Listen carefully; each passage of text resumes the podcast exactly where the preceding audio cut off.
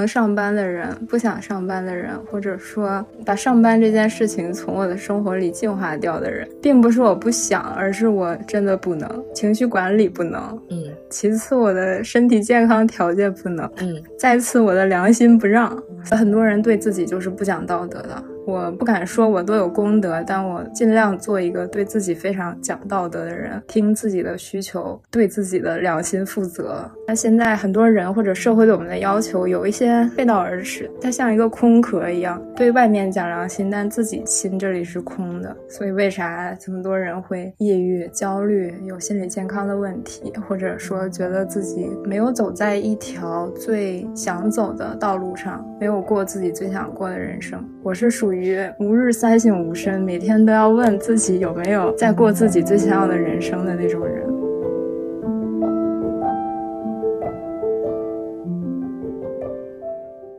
大家好。欢迎大家来收听我的播客《万境随心》。这一期我邀请到的朋友是一位旅居三地的占星师 Samala。他学习美术多年，毕业后没有选择以艺术为生，而是选择了做自由占星和艺术疗愈。这一期我们主要是以 Samala 的视角去看一看一个人如何走向他的天赋使命，以及走向天赋使命背后的那些故事。下面我们就进入正题吧。那你觉得，如果是我的播客的话，你会是什么角色？我觉得在你的播客里，我应该是一个不能上班的人，不想上班的人，或者说把上班这件事情从我的生活里净化掉的人，并不是我不想，而是我真的不能。这个不能怎么说？首先，我的情绪管理不能，嗯；其次，我的身体健康条件不能，嗯；再次，我的良心不让。所以从这三个维度来讲，就是一个不太能上班的人，而且我觉得大部分的人应该都跟我情况是一样的。但是很多人选择硬着头皮上了，或者违背良心的上了。嗯嗯，我对你说的良心这一点特别好奇，这个良心应该怎么理解？我用“良心”这个词其实是非常缺德的一个用词。我认为人对自己就是应该有一个良心的。很多人会说啊，你要有良心什么的。一般这种情况都是对外的嘛，就比如你要对父母有良心，你要对国家有良心。外界要求我们拥有很多对外的这种良心，但是我觉得这基本是一种奢求，因为很多时候对自己的良心和对外部世界的良心是一对悖论。比如说上班这件事情。他可能对某一种集体是有良心的，别说太大，别说太敏感，就是公司集体吧，对公司集体是有 良心的，或者说对父母上一辈的人，他们对你的一种期待，对他们这个年代的人，这个集体也是一种良心。但是这个良心跟我自己想要过的人生，或者对很多人来说都是同样的情况，就是如果我遵从了他们的良心，我对自己就是不讲良心的。嗯，那为什么我说我用这个词儿很缺德？因为你可以把这个良心、良知这句话说的更温柔一点，用点别的词嘛。但是良心这个事儿，我觉得是有一种道德感的指责吧。我觉得很多人对自己就是不讲道德的。我不敢说我多有功德，但我尽量做一个对自己非常讲道德的人，听自己的需求，对自己的良心负责。如果说某一天我决定我对这个集体，或者是父母，甚至国家，或者是某一些更大的公共的群体讲良心的话，我希望他是从我先满足了自己良心这里为起点，然后慢慢生长，慢慢扩张，最终到达我可以对其他的那些外部世界负责的自然生长的一个情况。但现在。在很多人或者社会对我们的要求有一些背道而驰，它像一个空壳一样，对外面讲良心，但自己心这里是空的。所以为啥这么多人会抑郁、焦虑，有心理健康的问题，或者说觉得自己没有走在一条最想走的道路上，没有过自己最想过的人生？我是属于吾日三省吾身，每天都要问自己有没有在过自己最想要的人生的那种人。总而言之，不想上班，不能上班，不可。上班，所以用良心这个词儿来讲的话，就是你觉得不上班这件事情，或者说不想上班，其实很多人去上班，他是违背了自己的私德，他只是想要去遵循那个公德要去上班，对吗？是的，这样的话就会后患无穷嘛。可能表面看起来是那么回事儿了，但是中心是空的，迟早是需要坍塌的。所以很多人一辈子很优秀，为什么有一天突然辞职了？看你的播客也有很多人辞职，对吧？辞职转型，有的人是重新找到了自己最想干的事情，然后他离开职场，开始做自己的事情。也有一些人，他离开了职场，他也不知道自己能干什么，从此他的这个人生就好像停摆了一样，或者丧失了方向和斗志，可能这个状态会持续蛮长的一段时间。我觉得这个就是追求功德的一种副作用吧。这里我想问一个基本的问题，就是占星师是做什么的？占星师究竟是做什么的？嗯，你是做什么的？我能问问吗？我觉得一个做播客的人，就是他是在做一个传媒领域的事情，他在传递信息。传递信息哦，那这是他的工作性质。那工作内容是不是千人千面呢？对，可以这么说吧，因为我觉得每个人他做出来的内容是不一样的。我觉得占星可能也跟这些职业没啥区别，就是也是这样的，也是千人千面。对，以星盘为一个工具来传递一些信息，以星盘作为媒介和工具来传递信息。那具体他想用星盘干嘛？他想如何帮助他人？他想用什么样的方式？但是以星盘为媒介帮助他人，这都是千人千面的。所以很多人会觉得我不用看星盘了，因为我已经看过了。但是你换一个占星师去看的话，真的会是不一样的。这个占星怎么说呢？无论是占星、塔罗，或者是任何一种别的媒介，它就是媒介，它就是工具。真正起到决定性作用，决定你们之间的这段关系，也许是咨询关系的频率的源头，是拿着工具的人。所以是，我觉得放上，我觉得你的经历也特别的，你的经历其实还挺少有人是这样的。然后，因为我看到你说，你好像一年是三分之一会在新加坡，三分之一在清迈，这个比例我可能说的不太对啊。我作为一个如果说完全不了解你的人，我就会好奇说，哎，这个占星师到底是干嘛的？做占星师就能过这么自由的生活吗？就是他可以每一年都在不同的地方旅居，过三种人生。那他到底是怎么样过上这样的生活？的占星，它实在能干的东西太多了。嗯，它就是总结世界万物规律的一门学问，就跟哲学差不多。就像哲学咨询，它也会有不一样的流派，占星也有不一样流派。有些人用它算命，有些人用它疗愈内心，对吧？有些人用它传讯，有一些人用它前世回溯，它什么都可以。流行它也是千人千面，可能有些人他干占星他就得干线下，或者是他的工作节奏就是没有办法老换地方的。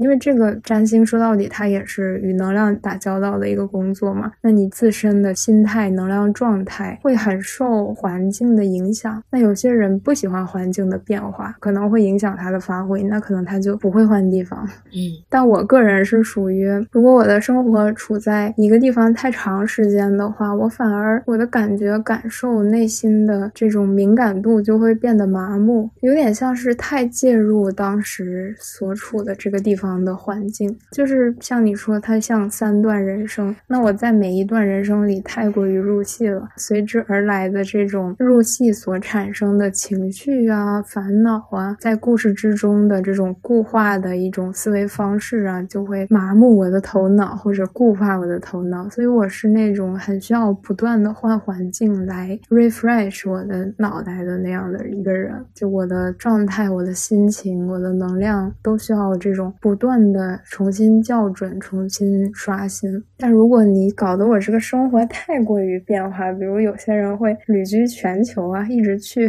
自己没去过的地方，那我同时又要处理我自己的占星的咨询工作，工作量也挺大的。其实也不算大，跟上班比肯定不算大，但是工作的这个频次，或者是不断接触新的人的这个频次来讲，我觉得频率还是挺高频的。所以一边让我去处理全新的环境，然后又要工作，对我来说又有点难。所以我选择了在比较熟悉的三个国家来回跑这样的一个方式。当然，像你说的这个三分之一、三分之一的，它也没有非常固定、非常平均的。这个国家我也没有很固化，只是当我在从事占星以后，我不由自主的，只要我还在工作状态里，没有去度假，我就会习惯去以前已经去过的地方，已经去过的国家，很熟悉的这种社会，很熟悉的这种文化语境里面，好像就是一个自然而然的状态。如果一直让我接触新的地方，然后又同时兼顾工作的话，我不确定会是一个 怎样的结果。我还没有试过。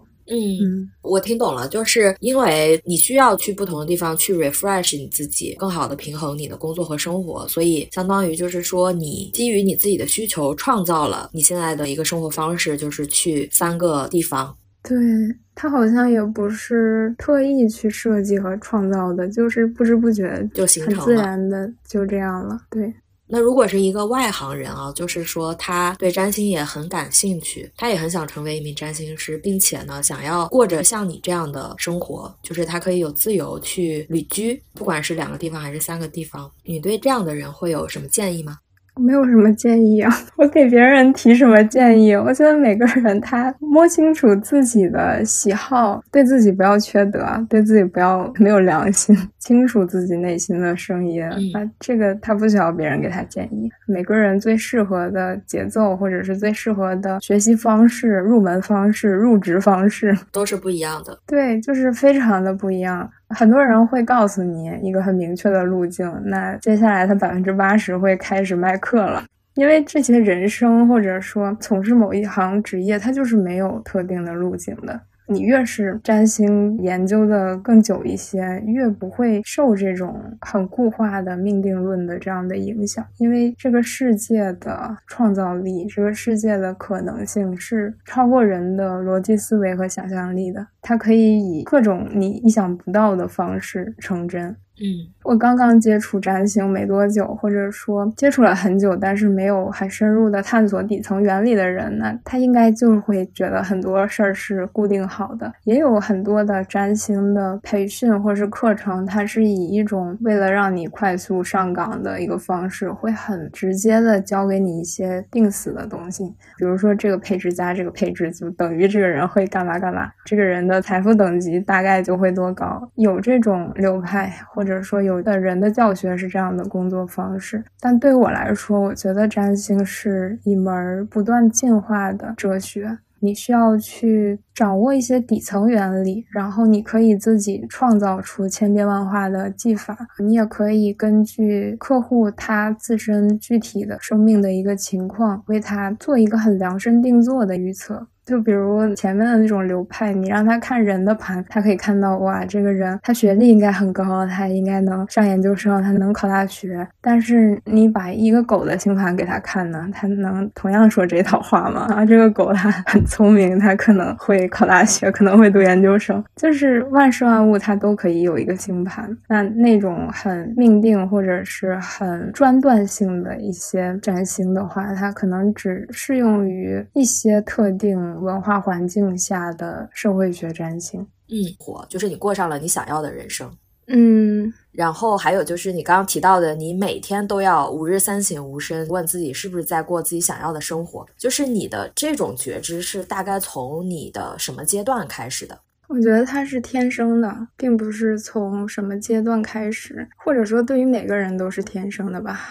就是在你还没有接受外界的教育啊这些情况下，你会优先去满足自己的需求，对吗？对。然后接受了环境的教育、外界的影响，成长过程中各种碰壁什么的，渐渐的好像忘记了自己的那种本性。其实我也算是有一段时间有些许的忘记这个本性吧。为什么说些许呢？因为当时的生活在我来看，有一半东西也是我想要的，或者说它的大基调、大方向是我想要的，但是里面有很微妙的东西干扰了我的这种本能的纯粹性。说的这段时间。就是我以前学画画的时候，尤其是在高中阶段、附中阶段和本科阶段，当时会比较期待去成为一个艺术家什么的。但是也是周围环境使然，让我有这个想法。但如果放到现在的话，让我去做一个艺术家，我也并不抵触。抵触的是因为当时被培养的那个方向，想让我们将要去成为的那个艺术家的类型，是我不是很喜欢的，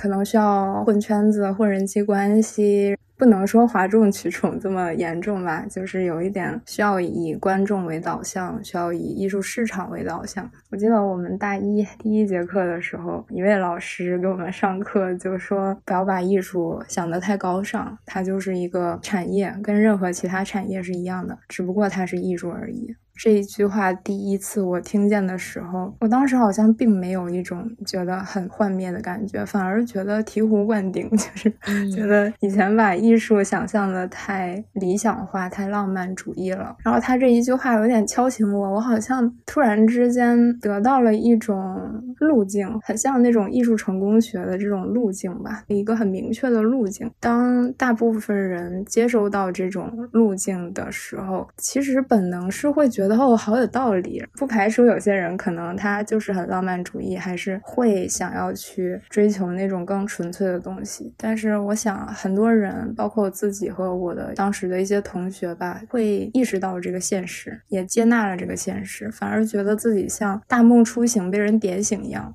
发现自己曾经的想法或者是努力，其实是并不符合这个现实世界的一个规则。但是现在我回想当时的这种心态，我认为是非常有毒的，因为人很喜欢去吸取任何看起来像养分的东西。嗯。这句话听起来非常有道理，而且它出自一个在当今艺术世界里面，在艺术市场里面非常活跃、非常有知名度的一个人吧，相对来讲比较权威的一个老师。然后这种好像自己得到了一个锦囊妙计的这种类似于成功学，或是看破幻象，拥有了一个武功秘籍一样的这种感受，我觉得这个是很有毒的，在现在看来很有毒。嗯，因为并不是所有的营养我都需要，不能看它是营养我就吸收。他所培养的那条路，或者说很多人想要走的那条路，包括进入美院、进入艺术教育的系统，想要去走的那条路，和我自己心底里真正向往的那条路未必是一致的。但是在当时，在那样的环境下，很多人跟他追求的东西是一样的，所以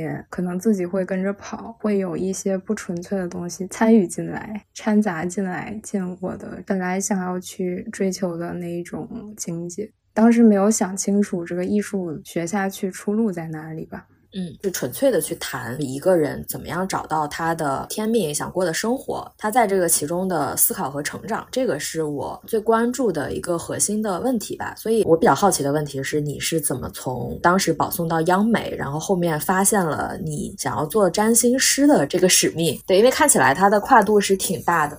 哦，所以问题在于，好像这两件事儿跨度很大。我明白你的意思，这个问题也有很多人会问我，或者说以前的同学和老师啊，觉得非常费解。嗯，但是其实站在我自己的角度上看，并没有那么突兀，或者说它是完全的两条路。但是如果这个人是我以前的学艺术的时候的老师或同学，或者是我现在进入了身心灵领域的一些同行，可能其他占星师或者塔罗师或者研究灵性的这些人，看起来好像这两条路。跨度挺大的，无论从哪一方观望过去，看起来不像一条路，但站在我自己的这个点上，我觉得这两条路几乎可以说是并行的。嗯，刚才我也提到了以前追求的那种混圈子呀，当商业艺术家呀，后来我发现到这事儿不是我想干的，是因为我发现到艺术对我来说更深刻的代表什么。我觉得开始反省这件事情，开始理清楚这件事情，是从大二结束后休学的那一年吧。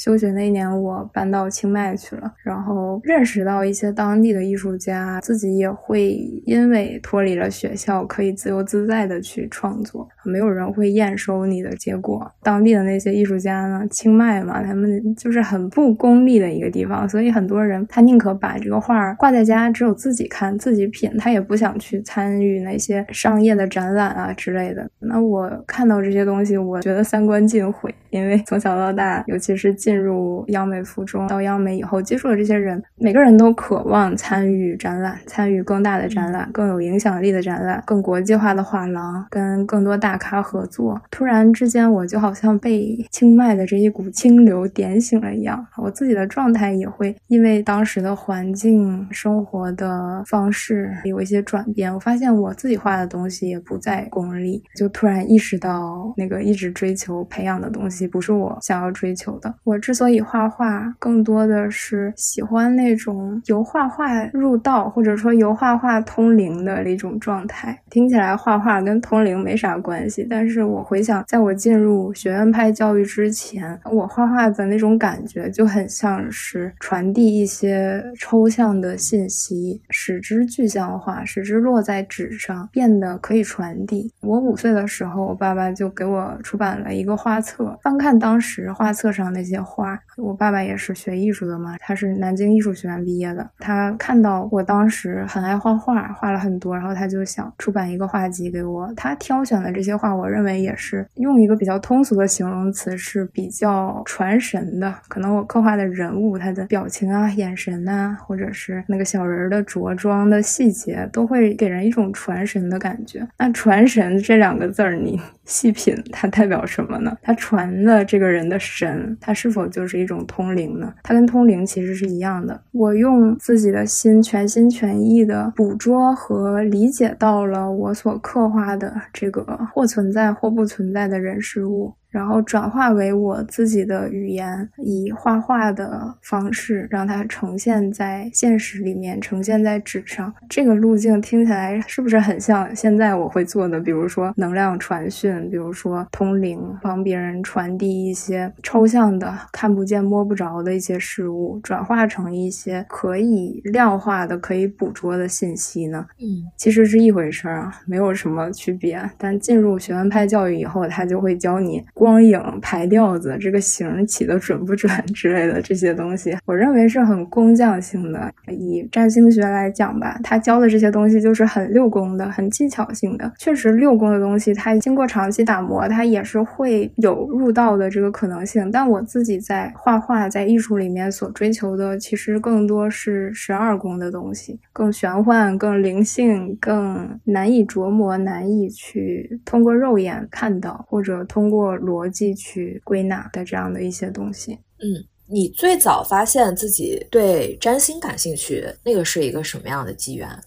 占星呀，我其实记不清了。就是我对神秘学可以说一直很感兴趣吧，从小到大。专门讲占星的话，那可能从我知道有这个东西存在，从小学一年级、二年级，从哥哥买的那种 杂志，什么《当代歌坛》之类的，后面有那种星座运势。然后我第一次认识到了十二星座这个东西。从我知道这个东西存在，我就很感兴趣，我就很喜欢它。包括小学五六年级也有了自己的第一副塔罗牌。零几年，塔罗牌刚刚从台湾传过来的一个路径，有一些人出了一些书，然后这些书的质量也不怎么样。塔罗牌也是一些盗版国外的一些科幻画家的画吧，然后驴唇不对马嘴的写上了韦特塔罗牌的那些名字。但我当时看到这些东西，就是近乎于本能的喜欢或是熟悉感，当时也没有会玩这个东西，或是真正的研究它，但是每天都在沉。沉浸于玩这个自己根本玩不懂的东西，好像是一种模拟，或者说体会到，就是跟一些不可量化的东西在传神这样的一种状态吧。正式的去学习，那也是我本科毕业以后才说加入这个学院的学习系统去学习占星。这个时候，我觉得才算是真正的严肃的学习它入门吧。还有一个节点就是我大一的时候进入这个央美，也没有完全只接受艺术方面的成长，可以这样说。虽然它是中央美术学院，它是教美术的，但是可能别人学的都是美术，我在这儿学的反而是灵性。因为我自己的想法会认为，可能我们是同学啊，我们上的同一个学校，甚至同一个班、同一个老师，但是每个人能在这个学校的土壤里面吸取的营养是不一样的。可能别人吸取了关于艺术的营养，关于艺术市场或者其他各种各样的营养，但我的话，我就是在这里吸取了灵性的营养。第一是我自己的研究方向会关于很多内在成长啊、心灵啊，还有这种灵性艺术呀，就是我的艺术研究的对象也是这些东西。再一个，我当时一年级进入学校的专业班主任吴建安老师，他的艺术题材创作都是离不开这种妖魔鬼怪、魑魅魍魉的这些东西，然后他也很热衷于神秘学，热衷于研究这些民间的传奇呀、神话呀、鬼怪。故事这样，大一进去的时候，第一天我就记得他给我们每个人看了星盘。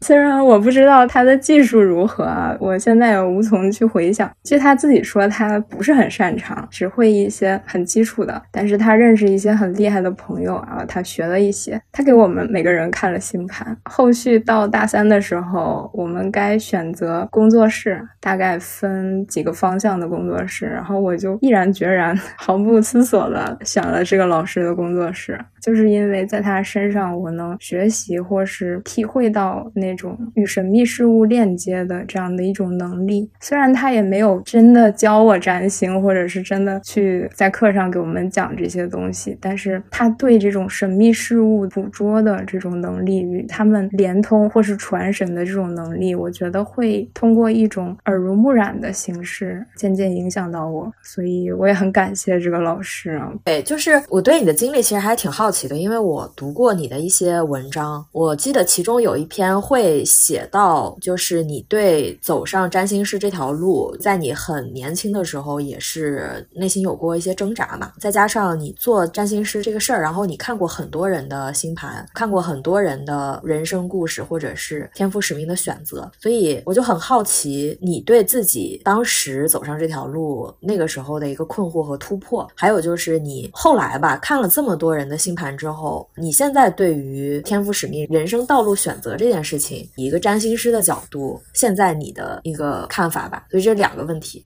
我纠结的不是要不要做占星师，纠结的是我未来该怎么办？我能养活自己吗？就是这种年轻人毕业之前都会经历一轮的生存焦虑。我有犹豫，你说我是干艺术家呢，还是我找一个正经的设计类的能拿工资的稳定的工作呢？还是说可以去从事我特别喜欢的这些灵性相关的职业？但没啥纠结的，它并不是说这些选项让我纠结，而是我觉得哪条路都不太靠。谱都有 我不能选择他的理由，应该很多人毕业之前都有经历这种阶段吧，并不是说有太多路你纠结选哪一个，而是纯粹的就是因为自己底气没那么足，没有社会经验，不够自信，不确定自己是否可以存活的这种生存焦虑，应该是生存焦虑本身。嗯。但是，如果是我听你刚才的那三个选项的话，我会觉得其实很多人他在是不是要做一个艺术家和找一个设计院正经上班，有的人他可真的是会在这个选项上摇摆很多年，他都想不清楚啊。但是你焦虑那么一阵子，你就做出了你的选择。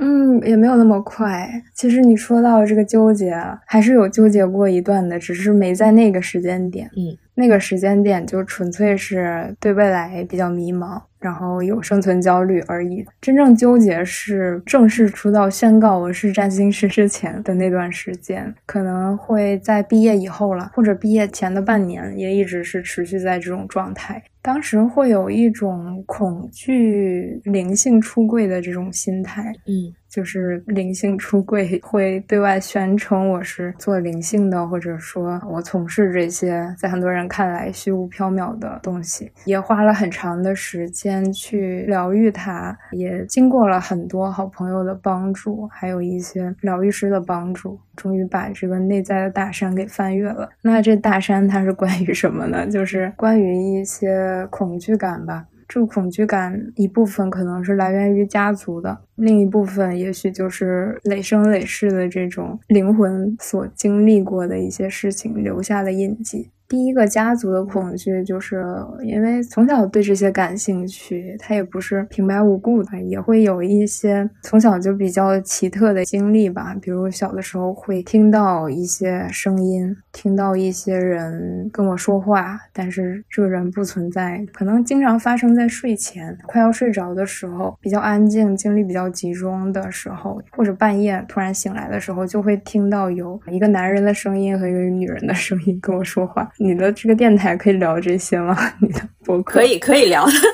我不知道，因为不知道观众会不会喜欢。但你也说了不在乎嘛，我就随便说了。对，不用在乎。可能观众很喜欢呢，是吧？对。也许有的观众会害怕，但我想说不要害怕，因为我当时感受到那种感受，并不是恐惧，觉得妈呀有鬼，怎么有人半夜说话？不是这种心态，而是感受到一种非常安全的，好像被关怀、被照顾一样的那样很温柔的的一种情绪，在这个声音里面，我一点也没有觉得害怕。反而觉得它是很自然的，但是我这个人类的心生小脑瓜也会去想，很好奇啊，这到底是什么呢？那我跟父母提起的时候，父母就会说你听错了，没有，做梦了吧？就是以各种的方式去否认它。再后来呢，也经历过，有的时候会做噩梦，有的时候家里去世的老人来托梦，往往会发生在第二天就需要去山上上坟的这个时间。但我很小，我不知道哪天上坟，我也根本记不。不住哪天是谁的忌日，然后有什么节日需要上坟，我不知道。但是往往会在家人要去上坟之前，我就接收到一些梦境，梦境里面这个去世老人就会以一种旁敲侧击或者是不断暗示的方式告诉我他需要什么，他还不明说。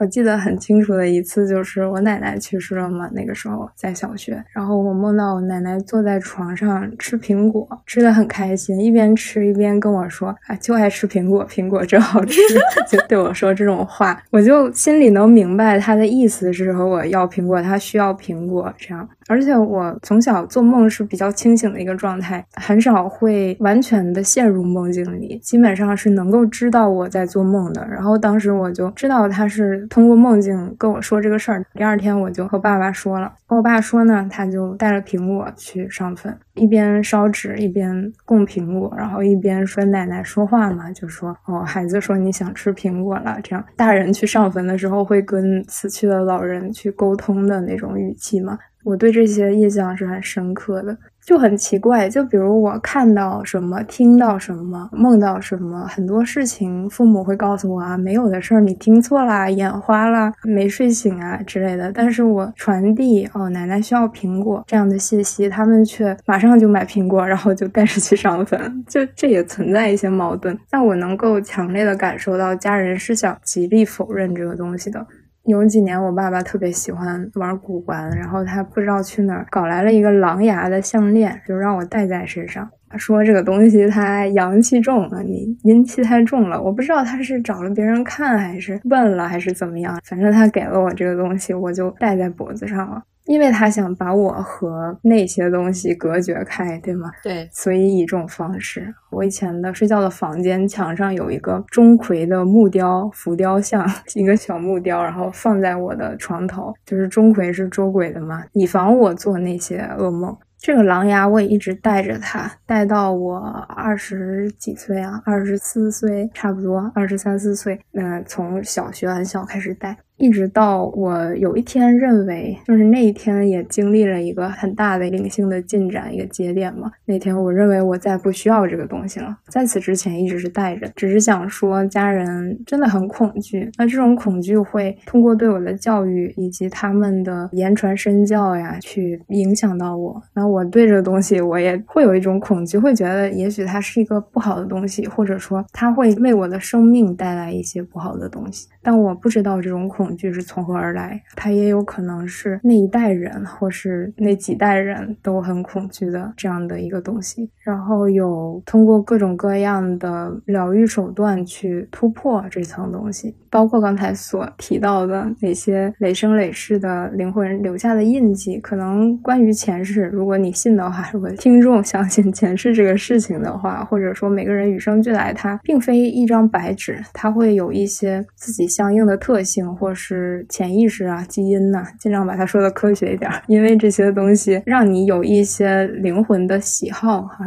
恐惧或亲近的一些东西。那我的恐惧就很关于这种有点像女巫审判，因为你搞这些大众不认可的东西，你被排挤，你被流放，你被举报，你被惩罚。这样的一些，也许是记忆，也许是天生的一种属性。把这个东西跨越之后，很自然的就做自己了，然后就 灵性出柜了，然后就占星出道了，就是这么简单。就是我觉得你刚才的回答是从灵性的层面讲，你在这个灵性出柜前面临的这种恐惧感嘛？的人想要变成一个进入灵性领域的人，他面临的这些困难吧，或者说你当时怎么突破的这些家庭方面的阻力，比如说，还有包括就是你讲说爸妈他们也很害怕嘛，那你怎么说服他们让他们接受呢？包含在其中，对。没有这个步骤啊，这么说吧，就是我刚才所提到的都是我内在一些卡点的，我恐惧，对我有这种业力上的印记，我觉得这个东西从我自己内在没法跨越。但是对于这个世界是否期待我成为占星师，我父母让不让，我老师同学期不期待，大家会如何评价我？对我来说，我从来都没有在乎过。像刚才说的，吾日三省吾身，是否过了自己最想过的那种生活？不要去为了迎合别人的需求，然后去扭曲我自己的人生经验，对吗？所以，我真的没有考虑过你所说的这些世俗的东西。可能我会有很多以前同学说：“哎呀，这个央美毕业的去算命了，对吧？”我猜想，也许会有这种评价，但我真的一点也不在乎，因为我自己是决星水瓶座嘛，从小就很叛逆。你越期待我。我成为什么？我不光不听你的，我还甚至有点照着你说的那个东西反着来。我希望我并不是一个想要符合所有人需求的人，反而我会觉得远离更多人的需求是我更想探索的一条路。然后你说父母的那个恐惧，还有父母如何接纳我做这个东西，我不知道你信还是不信。但是只要我自己能够跨越了心里的这一层，外面的世界都会向我让路。我没有给父母做任何的工作，就是我自己跨越了这种恐惧之后。我记得我一开始跟我妈妈说，我学占星，因为学占星的学费也挺贵的嘛，要六七万。那我先跟我妈妈说，因为我知道我爸爸是最抵触这些东西，最想让我远离这些。东西的那些护身符啊、张罗这些事情，都是他帮我想办法，他在反复教育我远离这些东西。然后我妈妈可能相对来讲更好说话一点，我就会跟我妈说想要钱去学占星。那时候刚毕业嘛，也没有钱。然后我妈妈也拿不定主意，她就说这你得跟你爸说，你得问问你爸。我就有一点忐忑，跟我妈妈一起去问我爸。然后我爸说行啊，可以啊，能学习就好呀，不管学什么能学就好，只要你确定你想学就可。可以，我当时非常之惊讶，他花了二十几年把我从这个东西上驱逐，让我跟这个东西切断联系。但是在我真的准备好的那一刻，跟他说这句话的那一刻，他如此轻易的，好像什么都没发生过一样的，就同意了，就答应了。就是我是有一点受宠若惊的，这个事情进展的顺利程度超乎我的想象。我觉得还有一个原因，我记得我很小的时候，我看到家里有几本易经相关的书，我爸爸会研究易经。那个时候，在我长大之后，我问他，他就死活都不承认，他就说没有。我从来不相信这些东西，义正言辞的说，我从来都不相信。但我后来真的从事这一行之后，他会跟我交流他自己对这些东西的一些想法，他会拿出他手机里的备忘录给我看，你看，这是我对于某某东西的一个感悟。一个体悟啊，也是灵性相关的，一切就顺理成章了，一切就这样轻易的扭转过来了，一切窗户纸就被捅破了。包括从事这一行以后，妈妈也会给我讲，我奶奶以及奶奶的爸爸，他们曾经也有这种给人看事儿呀，或者是因为我家是东北的嘛，可能跟这方面的一些事情，他们也有相关的一些经历。但是我也记得我爸爸跟我说，说我奶奶的爸爸，也就是我的太姥爷，他会给人看事儿，会给人提出很多建议。我爸爸小时候也很好奇，他就问老爷：“你这些是怎么看出来的呀？”然后他就说：“我就是瞎看的，一边划拉自己的手，一边瞎看瞎说的。”但我爸以前跟我说这句话，也是为了告诉我，好像否认家族里有这样的能力。但现在我干了几年之后，回想这句话，我觉得这好像是非常有能力、有水平的一个体现。瞎说就能说准，这难道不是天赋，不是能力吗？所以家人也很好笑，就是会做一些我。我认为欲盖弥彰的事情，他越担心我走这条路，越给我各种护身符，其实就越把我和灵性相关的这些事情牢牢的绑定在一起。他也投注了很多他的能量在我和灵性的关系上，让我们的这个链接更加牢固了。嗯，所以还挺有意思的，挺悖论的。然后你的第二个问题，天命之路，对吧？对。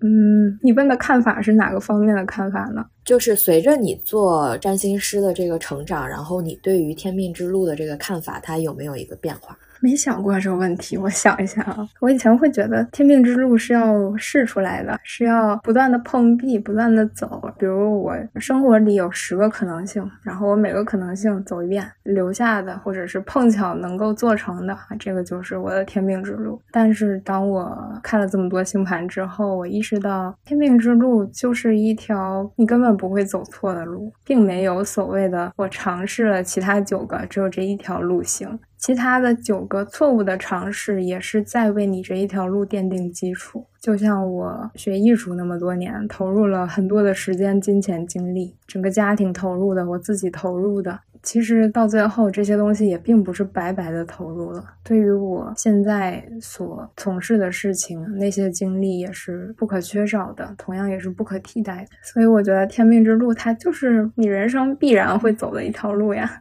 那一个人他应该怎么找到他自己的天命之路？不需要找，天命之路本来就在那儿，你可能已经在它上面了，必然已经在那上面了。那是不是一个人想要找到他的天命之路的话，他必须得去看一看星盘，或者说做一个咨询？不一定呀，只要他能有任何方法看清他自己脚下的路。你刚才提到说如何去找到他的天命之路，根本不需要找，你站在的位置上就是你应该走的那一条路。可能现在你看会觉得啊，我好像没到，我还得找。但当你最后你觉得哇，现在我的这个生活就是我想要的，我的事业就是我该做的，所谓的这种天命之路的状态，当你站在那个节点上的时候，再回看现在当下的这一个时刻，那也是你走过来的这条路呀。并没有别的路，嗯，所以无所谓去找寻天命之路，而是认清你现在此刻当下你脚下的这条路是什么，你想让这条路把你导向哪里，这就是你的天命之路，你要去驾驭这条路。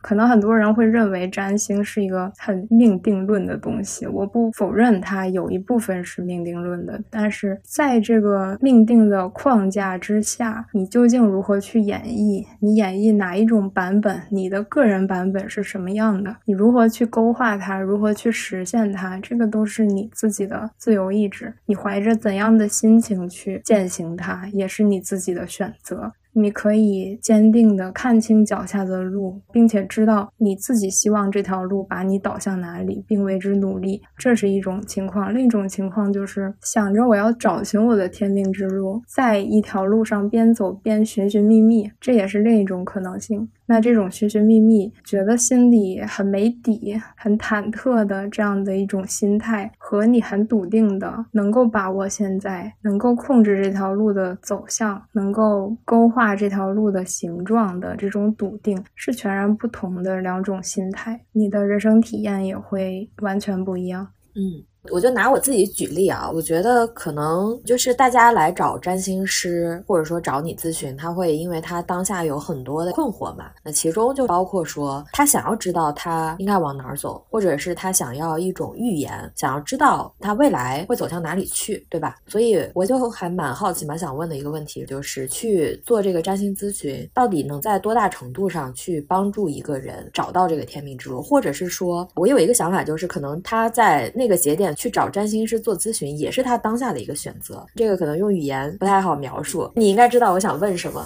明白，就是他来找我也是注定的。对，然后我帮助他找到这个方向，也是他命运里的一环，对吧？是说这个意思吗？我会好奇，是不是应该这样理解？我对这个问题是迷惑的。我觉得可以这样理解。嗯，对于很多困惑的人来说，他想要找到自己的天命之路，他有没有必要去做占星咨询？或者说，占星咨询在多大程度上能帮助一个人真的找到他的天命之路？他没有办法这样去量化，没有办法去用一个百分比这样的一个很具体的、很理性的，我能告诉你这个事儿对你有多大程度上的帮助。嗯，没有办法跟你说这个，没有办法去用逻辑表述它。比如说，你找我来占星，问自己的天命之路该是如何，我会向你描绘，当你达成你自己的天命之路状态的时候，会是一种怎样的性质、怎样的感受，更多是性质上的一种形容吧。它不会说准确的描绘到你就是要干某某职业，不能干其他的这个职业。它好像没有这么具象化到非常具体的一个地步，但是它。他会指清楚一个性质以及方向，类似于那种人生如果是一个戏剧的话，我认为星盘并没有给一个人很详细的写出一个具体的剧本，而是他列出了一个大纲。那我会把这个大纲告诉你，把这个大体的方向以及事件的性质告诉你。但是呢，在这个大纲之内的剧本是可以通过你自己去编写的。那可能同样一个大纲，我们俩编写的就截然不同。它从命理学、从玄学的性质上来讲是相同的，但是放在我们现实的世界里，它却完全的不一样。在我们常人看来，它可能是完全不相干的两件事情，但是从玄学能量上的性质，它是一致的。比如中式的把万物分为金木水火土的性质，那我说这个东西属木，这个东西也属木，它俩可能听起来就完全没什么关联，没什么关系。但是它俩都属木，就类似于这样的一种大纲性的方向，是可以通过星盘来指明的。可能我看到一个人的星盘，因为我不知道他现实的生活被他创造成一个怎样的版本，走到了哪一步，他目前所经历的故事是什么样的，所以我并不能告诉他啊，眼前应该做一个什么样的工作。这也是你刚才提到说，好像采访会有钱财，有的时候占星也需要这个人跟我有有所反馈，他现在面临哪些选择？比如说我刚才说我自己的职业之前面临的三种。选择，我可以拿这些选择来告诉占星师，让他来看哪一条路更符合我个人的天命之路的性质。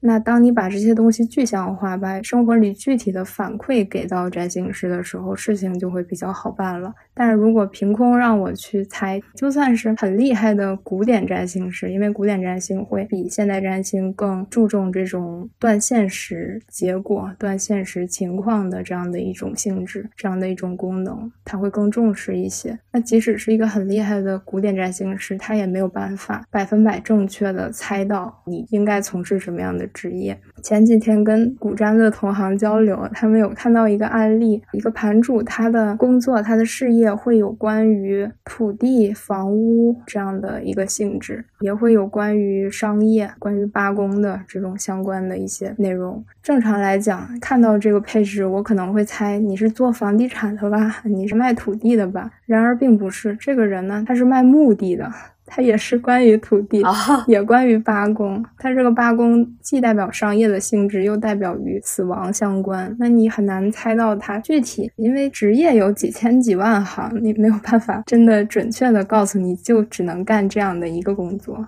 所以说，符合同样性质的、符合同样的行星所呈现的这种运动方式、这种势能的、这种工作模式的，都可以带入到这个框架中。所以，人会有很多的自由意志参与到自身的创造之中。嗯，那一个人他后天所从事的职业，一定是和他星盘里面规定好的那个框架是搭的吗？嗯，我认为是的，因为我自己古典占星、现代占星都有学。那可能你问一个现代占星师，他就会告诉你不会，因为我觉得真理是多层次、多角度的。那可能从他的那个观测点来看，这个事情就是不会。但是在我的观测点，我可能看过不同的角度，我认为它就是一定会符合的。比如说，为什么算命能准呢？为什么万事万物的运行规律可以被玄学这些术法术数所归纳呢？因为他们就是符合一个运行规律的。如果说这个事儿或者这个人事物它不符合这个运行规律，那它应该已经不在我们所处的这个维度的现实里了。它不在这个星球，不在这个世界，不在我们能感知的范围内。你可以看到很多高人他圆寂了，或者是一些人他升仙了。那为什么呢？因为他已经脱离这个维度的框架束缚了。只要我们还是存在于此的，只要我们还受因果的制约，还有自己的喜好，还有在乎以及不在乎的事情，那它就必然还留存在我们现在的这个现实维度里面。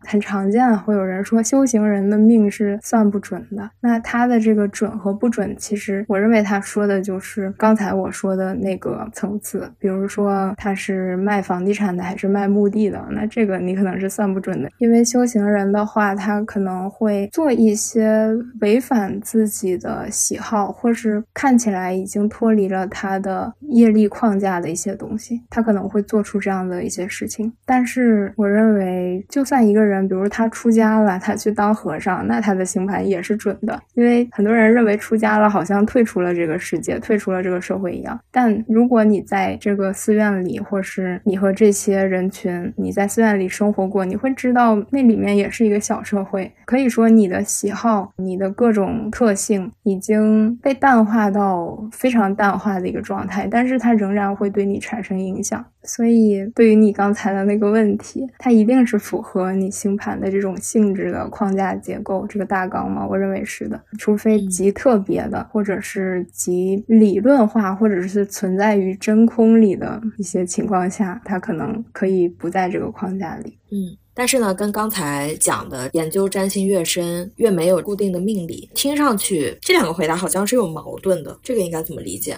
那还是层次不一样啊！我刚才所说的这个不固定，就是卖墓地和卖房子的区别。哦，明白了。所以你刚刚问的是很具体的建议嘛？那我不得给人家具体建议吗？那具体建议，他肯定是你去卖房子，或者你去卖墓地。嗯。但我想说的是，没有办法去量化。嗯。那如果非要给建议的话，因为我没有站在他个人的这个视角去看他眼前的情况，所以我给的建议只能是以我自己为观测点，以我自己的眼界、我自己的价值观去给出的一个建议。这种命理类的工作你干多了，轻易不会说真的给人提什么建议，或者是太过于笃定的发表什么见解了，因为你会意识到自己的生命何其的小。这个世界的可能性何其的多！我是想问，因为你刚才也说到占星有不同的流派嘛，现在市场上的课程也是挺五花八门的。那如果一个人他想要做占星师的话，他应该怎么样去挑选他适合的课程，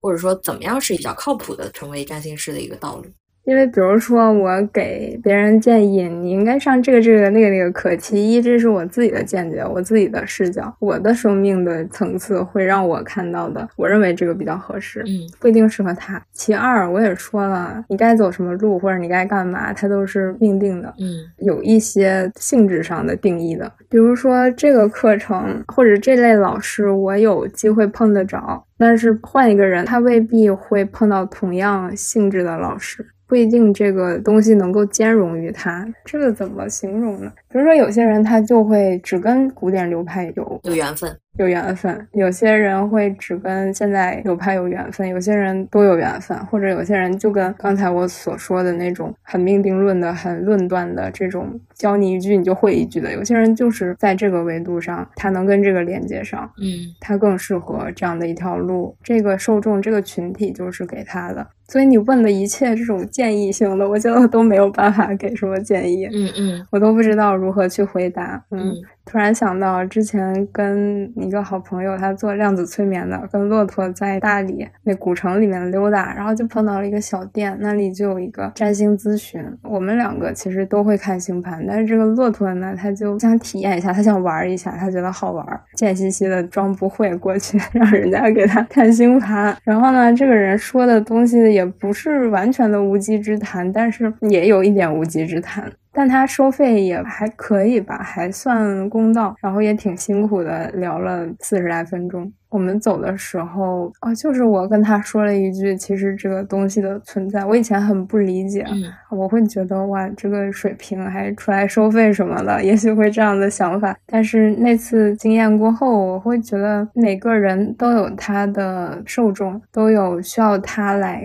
帮助的人。因为他的这个店开在一个游客的地方嘛，大理好像也有很多摆地摊的，这个水平有很高的，也有水平不太高的一些塔罗师。其实他们的存在，就是因为有这样的一个特定群体需要他们存在啊，他们去度需要他们度的这些人。嗯，我如果觉得一个人的水平或者是技术，我觉得哦好像不太行，我就否认他的存在的话，其实这样是不对的。可能那些会找他们的人，并不会来找我。那每个人，你该遇到的老师，你该上的课程，你该走的路程，你该遇到的客户，他都是有在命运中写好的，也有在你的能量性质中写好的。那如果我笑人家的这个技术不如我，但比我高的人，当然也多的是了呀。就像刚才说的，占星师也是千人千面，你用它做不一样的事情，也都是成立的。可能有些人会专注于研究技术，他可以把技术研究的很好；有些人会专注于研究如何助人，可能他的技术不需要特别的强，但是他有自己独特的助人的方法。只是大家都采用星盘占星这一门学问来作为自己的工具而已。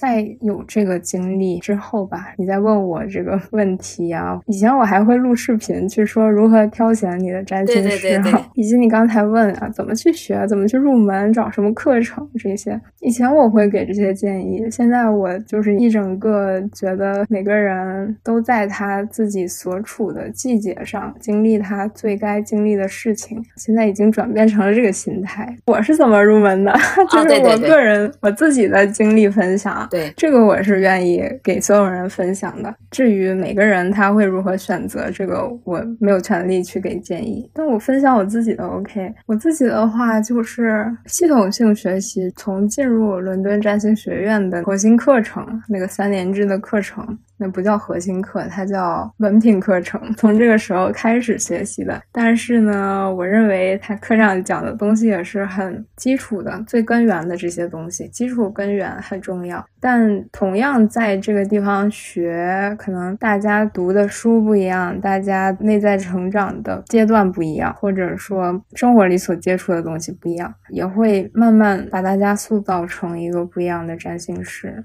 进入这个课程对我最大的帮助就是给我一个结构化的节奏吧。然后他讲到哪个课程哪个节奏里头，我就会自己去课外补充一些书籍啊、其他人的课程啊、朋友之间的技法的探讨啊，会跟着他的这个环节来走，给了我一个框架性的东西。我觉得这个框架对我来说是非常重要的，因为如果没有一个循序渐进的、很整体性、系统性的框架，那我这个东西可能。对我来说就学不起来呀。反正从命理上讲，我自己是一个土星命主星的人，我就需要这些规则性的东西。如果很漫无目的、漫无边际的让我去。完全的通过十二宫，通过心神之类的这种传递，学习任何灵性的东西，可能都很难去入门。对于这个框架的补充，我个人也会尽量去找这个不一样的体系里面的老师去补充。比如说轮占这边上课，他会有自己流派的一个倾向嘛，或者说轮占的这几位老师，他的教学风格、教学习惯会比较倾向于聚焦星盘上。的某一些元素，然后我就会去补充其他学校、其他一些在占星教育业内比较出名的。那一般比较出名的，肯定我们国内的很多一些机构也会请他们来做一些讲座呀、分享啊。一般这种业界占星大拿这些老师，他们来中国合作去开设一些工作坊啊、讲座呀，我也都会去旁听，都会去参与。只要我能当时觉得能负担得起的，然后。我也比较感兴趣的课题，也看了很多，就不具体举例子了，那些耳熟能详的。所以其实我并没有完全倾向说你就得去伦敦占星学院学，或者你去罗道学，或者是你去国内外的一些比较知名的机构，我没有这个倾向性。就是我认为我不是一个某一流派或某一个学校、某一位名师的这种簇拥者，就是我想尽量全面、科学、系统的去能够学习任何与占星相关，然后我感兴趣的一些课题，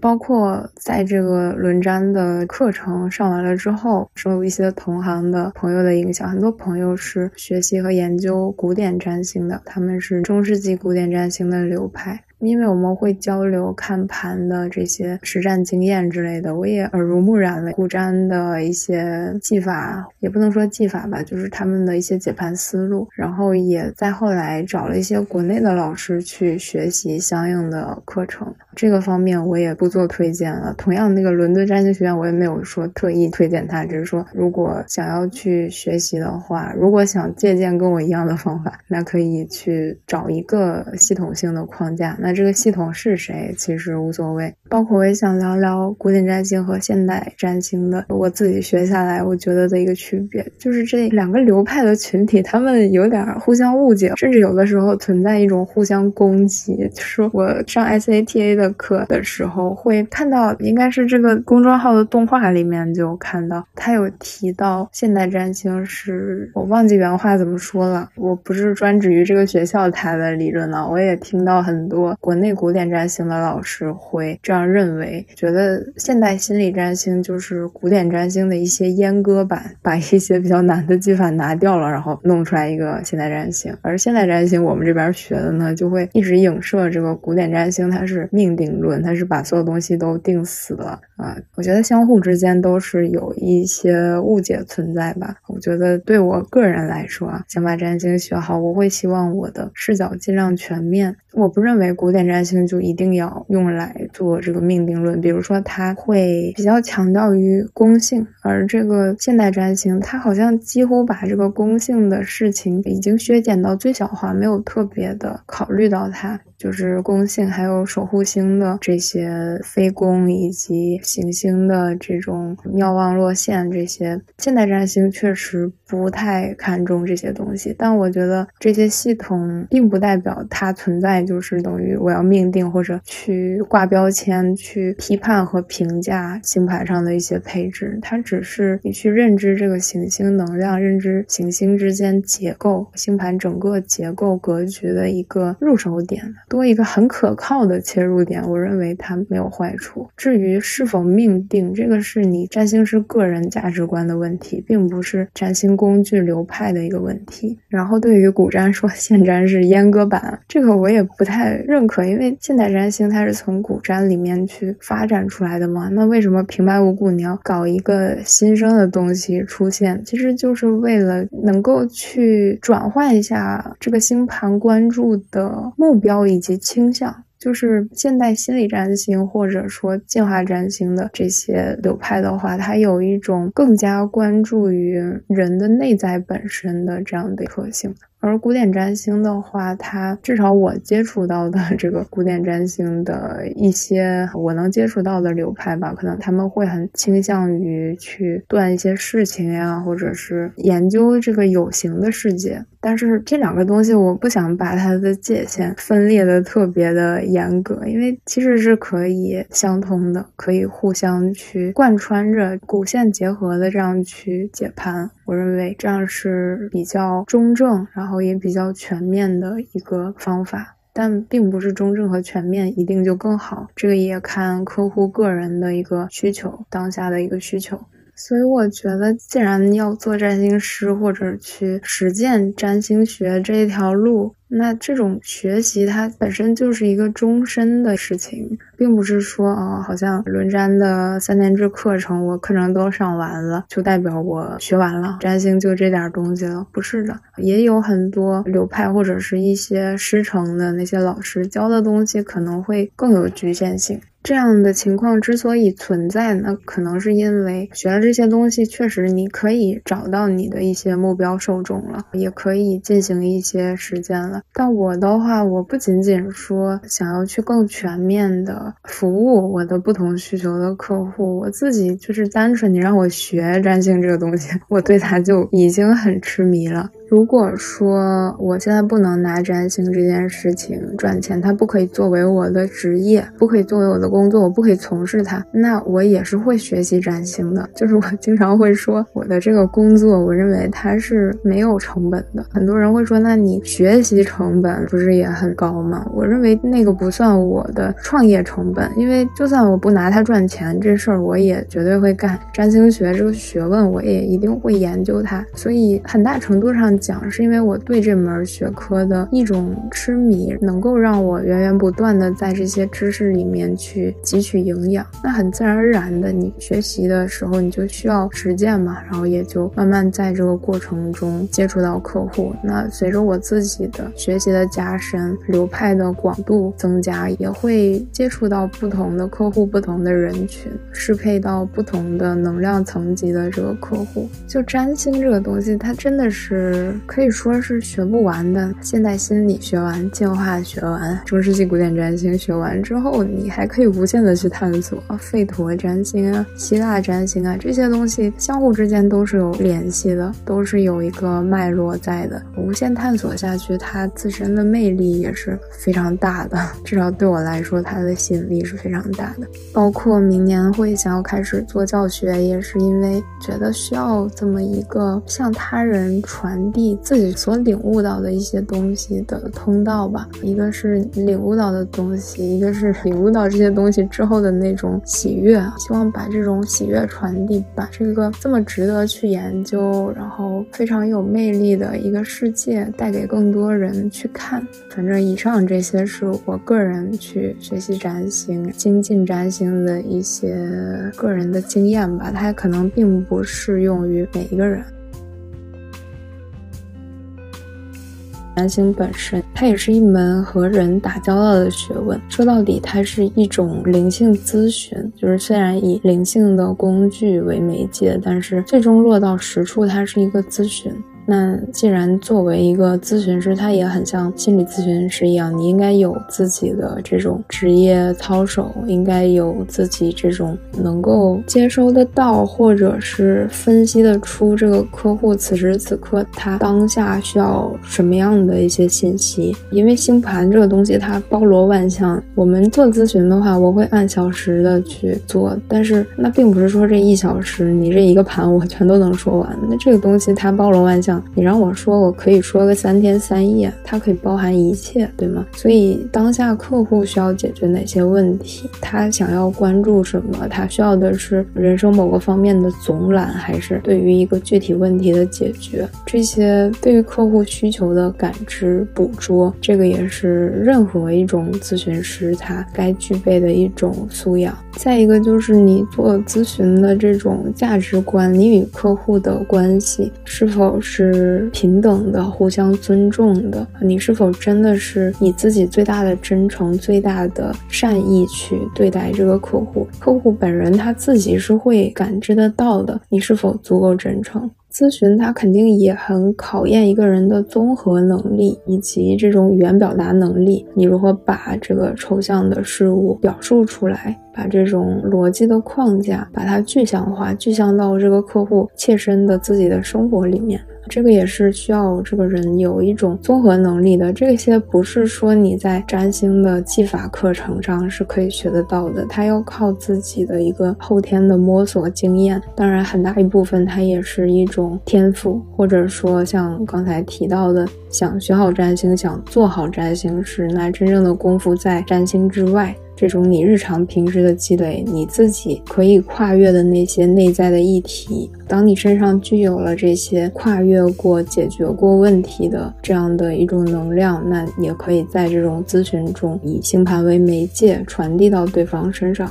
你今天问我怎么介绍自己，正常的话应该会说哦，大家好，我是占星师小拉拉这样。但其实现在我并不想把自己框定在这样的一个很单向的职业里面。但我可以说我是通过占星而入道的，通过占星而很系统性的去接触到了灵性的世界。那进入这个世界之后呢，我会去拓展其他的方面，或者说因为我从占星入门了，入了这个小小的门，所以我再去学别的东西的时候，也不像一个初学者了。那每个人他挑选自己入门的体系，也会有相应的缘分。占星对我来说，可能它就是最适合我的。它里面会有一些逻辑性，会有一些需要你去发挥灵性的这种抽象的整合能力的一些部分，需要一些即兴发挥，需要跟客户对谈的部分，需要跟人打交道。比如说，有些人他就不太能学得下去占星，会觉得这个逻辑的东西太多啦，会觉得这个不够根本，不够根源，或者说它还是存在很多技术性、技法性的东西，所以它维度不够高，不够轻盈。很多人会有这种想法，但是对于当下，对于我自己来说，对于我这一次的生命来说，它对我来说是最适合的一个入口。所以这也是我刚才说为啥不能轻易给别人建议的一个原因。那可能在有些人来看这个占星，它不算一个很高维的东西，但它却是此时此刻最适合我的。然后学习占星这件事儿，我觉得就是你要学占星，那真正宝贵的地方在占星之外。很像我以前画画的时候，老师说你想把画画的好，那其实很多东西在画之外，占星也是这样。这个框架结构在这里了，你只需要找到一个能够触及根源的、很系统性的一个，也许是书籍，也许是课程，一个你自己的学习方式，并且向其中填充你除了占星以外的那些个人生活的经历、内在成长所跨越的一些部分。我觉得这个才是真正做好一个占星师的核心。如果只是上课把这些技术搞得特别溜，因为技术这些东西也是没有尽头的，你可以无限的学下去。如果一直做这些的话，他这种人比较适合做占星教学，或者说占星技术研究、前沿技术研究什么的，但他未必是一个合格的占星师。前面我们有聊，就是你在学了占星之后，你的灵性出柜前的心理，就是处理你的这个恐惧感的一个卡点嘛。那在实操层面啊，就是你在成为占星师以后，是怎么开始开展自己的业务的？怎么样有自己的第一个客户的？最开始应该是拿自己练手，因为每次学到新东西，你想把这个东西掌握，把它内化于自己，它肯定是你得挑一些或者一个你最熟悉的个体来研究。人最熟悉的绝对是自己啊！你说到周围的朋友还有家人，那这方面我自己的考量的话，就是。因为我还在学习阶段，有些东西它可能不够准确，或者是对他人产生一些错误的引导，这个我觉得是绕不开的。只要是你想给人看盘，有些人会说你看错了，你背业力啊什么这些，我觉得是没有办法避免的。之所以考量先看熟悉的人、家人、朋友，就是因为我本身跟他是家人朋友，我已经背他的业力了，我们两个业力已经在交融、交汇、互相影响。我对他的建议。有的时候可能是欠考虑的，我就已经在影响他的生命了，对吗？已经有这种能量上的很严重的一种互动了。另外，跟家人朋友的话，我不光给他看那一次盘，我以后精进了还会再去给他看盘，因为长期的这种很亲近的关系，我可以实时更新我过去的一些错误，进行一些纠正，这些都是做得到的。我比较反对刚学入门、没有特别有把握的时候去给一些陌生人看盘，因为你不知道这件事情对那个陌生人来说有多大的影响，陌生人也不知道你自己的功力有多少，可能有些人因为。自己很大的小我好面子嘛，不会跟人家说我是初学者。别人可能真的把你当一个大师，然后你说的一句话，他就真的信以为真了。那对他的影响可能是很大且不可逆的，因为你再也联系不到他了。他对你来说是一个陌生人，是一个萍水相逢的人。所以我会先拿自己身边的亲朋好友开刀，看了一些以后，自己的技术进步了，然后再慢慢开始尝试去接客户，这样。嗯，说在这个其中有遇到过一些困难的时候吗？几乎没有困难，有困难不会超过两周，最多两周多这样。这个还是先天配置的一个原因，可能不同流派不同理解啊。我个人理解的这个一对一咨询，它是与气功相关的。那气功常规来讲，很多人会认为它是专属于结婚、桃花这样的一个宫位。那我认为一对一咨询也是这个宫位。我自己从小就是一个桃花比较旺的人，就 是这种亲密关系很容易与他人产生关联的一个人。可能是喜欢别人，可能是别人喜欢我，桃花还是挺旺的。当我做这个占星咨询以后，那它也是有关于七宫的嘛。我的客户其实也是会比我了解到我同期的一些同行啊、同学呀，我会比别人多不少。很奇妙的也是，在我从事这一行之后，我的桃花就抵消掉了一些，我的桃花变少了一些，都变成客户了。对，因为在客户里面去抵消了，这一点我觉得还是挺好的。所以还是给一点建议吧，就是想干占星师的，对这个本来就感兴趣，想规划这个方面的，恰逢又觉得自己桃花挺旺的，好像比一般人要旺一些，那可能你的客户也会比较多。你在找身边的亲朋好友练手之后，最开始的陌生人的客户就是来自于一些社交媒体的渠道，然后这样慢慢建立起来的，可以这么理解吗？也不是一开始就是因为你拿亲朋好友练手嘛，他们肯定练完手就会跟自己的亲朋好友说，嗯，那以这个练手的人为圆心，然后他们就会扩张到他们的圈子里。可能我给我的某个家人看，然后他就会跟他的朋友说，或者我给我的某个同学看，他就给他其他的朋友说。因为对于接触这些对大众来说有点猎奇的东西，那你看完了总是会想跟自己身边朋友分享一下的嘛。那他很自然的，就像一个自来水军一样，他就会帮你去做这种宣传，无意之中帮你做的宣传。那可能对方听了就会觉得，哎，我也想看，把他联系方式给我。其实我当时还没有想好我要开始付费做占星师，是被逼的，因为辐射出去的人太多，来找我的人太多了。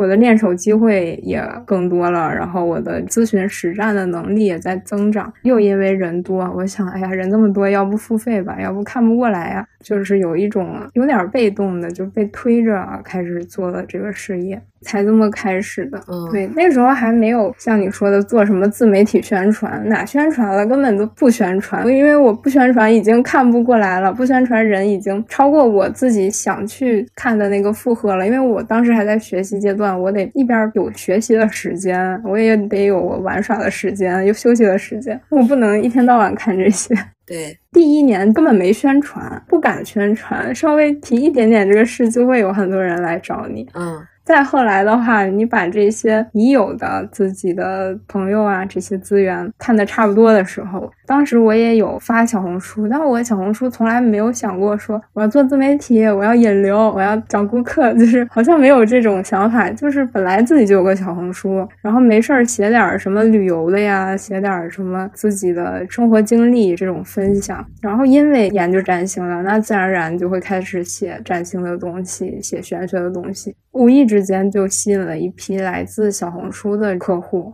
二二年那一年是有非常多小红书来的客户，应该有几百人。他们从小红书引流过来的，但我没有做过特意引流的动作。但是我发现这个事儿可以引流之后，也有故意去多写一些 关于占星的呀。到后来的话，尤其是到今年，这个东西就做不下去了。任何提到占星、灵性、玄学的东西，就是很容易被举报，然后我就不敢写了，就继续小红书当朋友圈发。那个时候我也意识到，不管你干嘛吧，你是占星啊，或者你有什么其他业务都可以。只要你能够在大家的视野里存在，向他们宣告我自己的存在，并且活出自己的个人特色，这个东西就已经产生到了一个广告的效果。嗯，我认为广告啊、宣传，它并不是你一个需要处心积虑，你去遵循这个法则、那个规则、这个营销手段什么。我觉得那些东西所处的能量状态，为你换来的客户的频率，也不是很能够跟你建立一个长久联系的。我有很多客户现在已经发展成好朋友，其实也就是因为他并不是冲着我的功能而来，而是冲着我本人而来。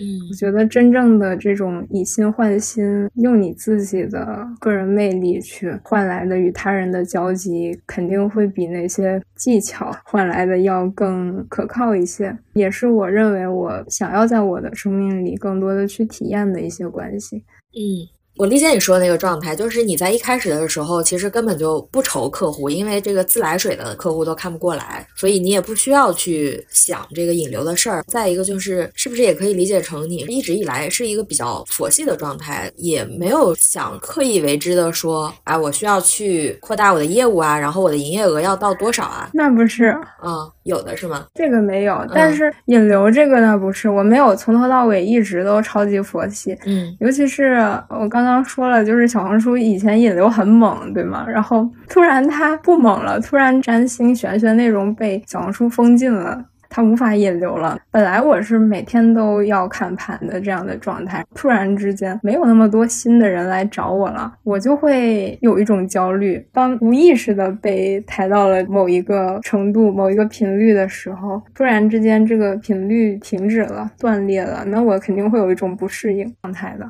就是这个东西，它会有波动起伏，我的状态也会有波动起伏。我对金钱的需要和需求，我对工作量的需求也会有波动起伏。我比较希望自己能够调整到一种随遇而安的状态。以前会焦虑啊，尤其是刚刚跟你说那个小红书突然断念了这边，然后我就有点焦虑的一个短暂的状态。但之后我就又调整过来了。我发现到每次是我想休息，或者说我想要集中精力做别的事情，或是需要学习精进的时候，这边客户就会变少。然后我有精力、有体力、有心力去承载更多客户的时候，客户就会变得更多。就是这个东西是完全源自于你自己的那种，我觉得当时的你的状态、营业额、客户量完全是根据你自己的情况去对应的，所以我不会很机械性的归纳我这个月营业额要多少，我每个月必须达到多少多少，没有这个方面的一个指标，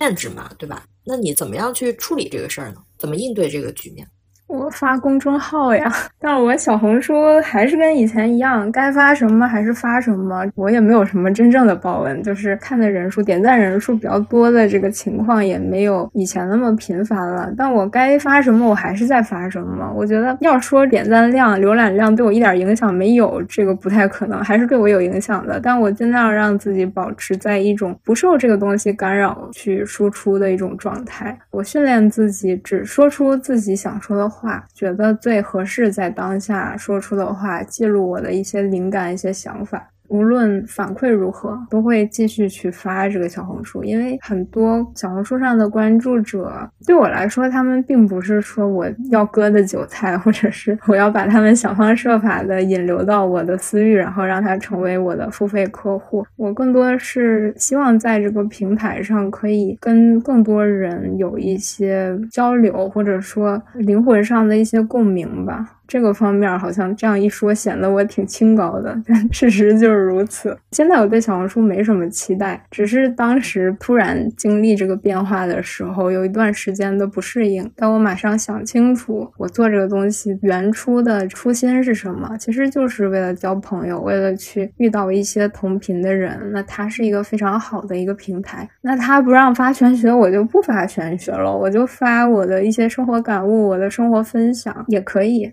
因为真正让我跟他人产生同频共鸣的，并不是我的某些工具或者我的某一些标签，而是我灵魂本身的这个质感。然后，工者就像前几天我也拉了一个群，这个聊粉也在里面。就是我希望可以跟已经拥有客户关系的这些人有更深度的一个交融。就是我想和以前老客户产生更深入的一个沟通。嗯，因为这些客户他之所以已经来找你咨询，他已经对你交付了一次信任，然后两个人也建立了一种关系。尤其是我是会有很多回头客的嘛，因为占星这个东。东西它也不是只看一次的，常看常新，或者是每年会有年运的需求，以及每次本命盘的话也是探讨的侧重点不一样，所以我会有很多反复来找我咨询的回头客，最多的一个有十六次，我的妈呀！就是他会 反复的来看星盘或者卜卦，有的时候是卜卦盘，有的时候是星盘、年运、周运、月运什么的，因为他经历一些重要的人生的关键。点的时候，可能需要这个方面的一个支持。我就觉得，那既然他们已经如此信任我，尤其是我现在拉了一个群，能进群的也是想要和我产生这种长期的交集、更深入的一个交集的一些朋友，所以能够更多的在这个老客户的身上产生更多重新对话的机会，那对于我和对于对方其实都是双赢的这种感觉。也就不过两周。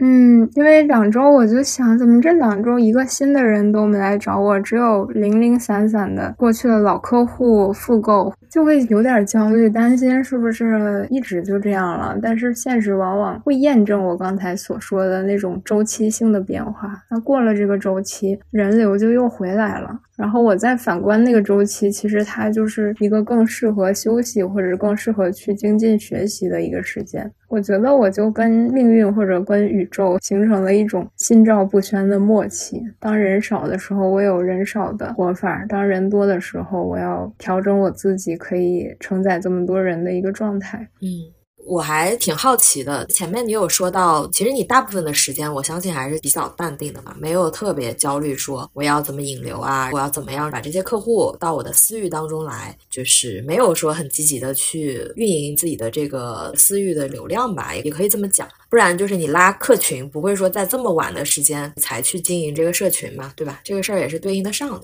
我觉得这个就是市场上大家都在嚷嚷说要去经营自己的私域的流量啊，私域的社群啊，包括说去打造个人 IP 啊，所谓的。你是怎么样非常早的就觉知到我不用刻意去做这件事儿？我没有觉知到，我就是很自然。我觉得欲速则不达吧。我越焦虑，我自己心态越不平稳，我越没有办法去散发出我本人的这个频率，嗯，更真实的一个频率，没有失常的一个频率。当我稳定，当我不失常，那这些东西它就是会自然而然好起来的。这可能跟一些内在修行或者说心灵成长有关吧。我觉得在生活中任何情况下，如果我的心是起伏不定、充满造作的、充满给自己编造的各种恐惧啊、谎言啊、故事的时候，那我很多事情都不可能会顺利。当我能够把这些扭曲和干扰的信号驱散的时候，那我会散发出我本来就有的一种光芒，而且这个光芒是每个人都有的，只是说更多人在那些扭曲和慌乱之中，不再看得到自己的光芒，或者别人也看不到你的光芒。所以我一直很反感那些营销，我也发朋友圈，经常骂我说，竟然身心灵可以被称作赛道，有什么好赛的？你跟谁赛呢？还有那种，我不知道你有没有看见我前一段时间发的一个朋友圈，我在小红书刷到，我觉得真的槽点过多，没有办法去总结。就是有个人发，当你还在精神内耗的时候，别人已经冥想疗愈了啊！我看到了，我看到了，看到这一条我爆笑，我的天！我看到了，对我对这些东西挺反感的，我觉得很不得法，很不得法。这个才是非常重要的嘛。那你的这些年在修行或者说内在成长这些事情上，哪些经历或者说有没有哪些是能够概括的说对你帮助是最大的？变化会一直的发生，你很难讲哪几个是最重要的，因为当你发生变化的时候，使你变化的并不是当下那一刻所经历的事情，是当下那一刻之前的每一分每一秒，你都在做这个变化，都在为这个变化蓄力，所以没法说哪些点是最重要的。嗯。我不知道我说的是不是有点过于抽象。比如说，我因为 A 这个事情、B 这个事情发生了一些生命中的重大进展，但是这个进展并不来自于 A 或 B 本身，而是来自于 A 或 B 之前的每一分和每一秒。看似你是这一刻变化，这一个节点变化，但其实你一直在为这个变化做出努力，每一刻都在构成这个变化的落实。嗯。那你会在自己的工作上去做一些这种规划吗？比如说我明年要达成什么目标这一类的？我会比较随心而动的进行一些变化吧，一些计划吧。比如说社群，我现在想做，但我想做的社群好像也不是常规意义的社群，我只是想搞一个好像 VIP 群的一个存在，然后听到这些人的一些需求和声音。那这个也是我很突发奇想的一个想法。那我最近的内在打通了一个关于这个方面的一个议题，关于与人进行一个深度的链接，变成一个跟别人有更。多交互沟通的这样的一个人。以前我会有点抵触这个方面，觉得一个人自由自在，谁也找不到我，这样比较好。现在我突破了这个卡点，我就建了一个社群。那我也有想到，二零二四年要进行一个教学。之前一直有客户问我，你什么时候教？什么时候教？很多人问，但是我觉得我的内心还没到那个时间，所以我就没有开始做。但我二零二四年，我现在觉得自己已经准备好了，所以我会对接下来这段时间有一个教学方面的规划。它更像是跟我内。在的成长，内在所通关、所打破的卡点是同步的，并不是说很多客户有需求想学，问我什么时候教，我就开设课程了，或者说网上大家都说你要建立个人 IP，你要做社群，然后我知道有这个东西存在，看似挺好的，我就去做。我不会是那样，我一切以自己内在的一个节奏为准，心态准备好了，以这个方面来择是。突破卡点到把这个东西实现之间，我觉得还需要一个适应的过程，就是我得做一些心理准备。比如在这个真正发布社群公开招募之前，我经历了大概七天到十天左右休息的一个状态，冬眠的一个状态。我觉得自己休息够了，我独处够了，攒存了足够的精力心力，然后我再去做。我也不希望这个社群一上来人就特别多，所以我设立了一些有一点小麻烦的这种门槛儿。希望进来的人都是比较纯粹的，真的想建立这个链接的，因为我怕自己一下子没有办法接受那么大的体量。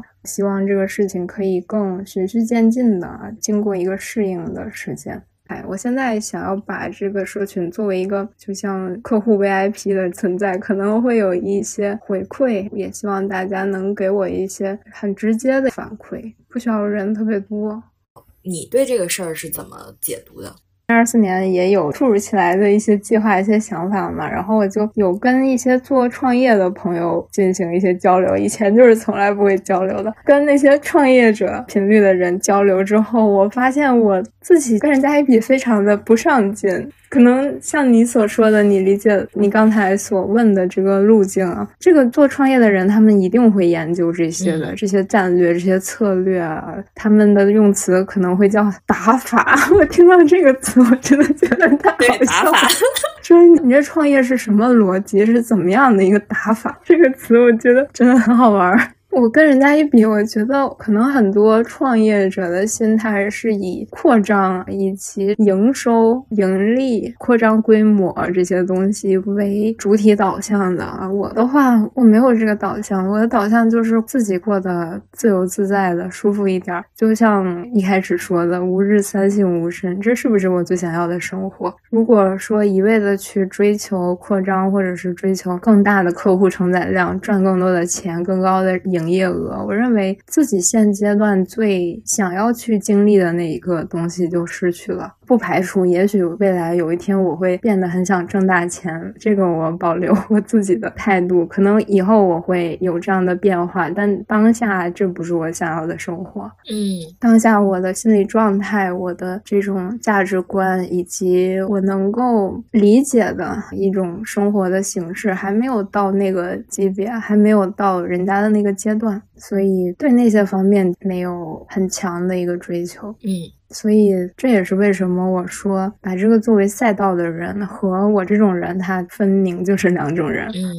那你跟这些创业者就只是聊了聊，并没有想要说去做个规划呀什么的，就没有这个改变。其实也有，也有是吧？也有，我想借鉴和学习一些能够为我所用的东西，但是前提是为我所用，我想要的啊，很像我们最开始也聊到的那个老师跟我们说了一句很至理名言的一个艺术市场的一个心法。那我不能认为它是一个有营养的东西，我就马上去吸收。我要先考量它是否是我需要的东西，是否是我想去成长的那块东西，我才决定这个营养我是否要吸收。不是说这个东西好，我就是要搬过来用在我自己身上。我会借鉴，我会学习他们一些拓宽了我很多认知和视野的一些创业的逻辑和打法，但是我会选择我该用它的时候，我想用它的时候再去用，或者说有的可能它很好用，但是我一直都不会用，这也是有可能的。我不排斥，我不放弃学习，但是我会有选择的去采用，嗯，为我所用，以我自己的节奏，以我自己的状态来选择，挺好的。以上就是我们这期所有的内容啦，感谢 Smala 的分享，我们下期再见。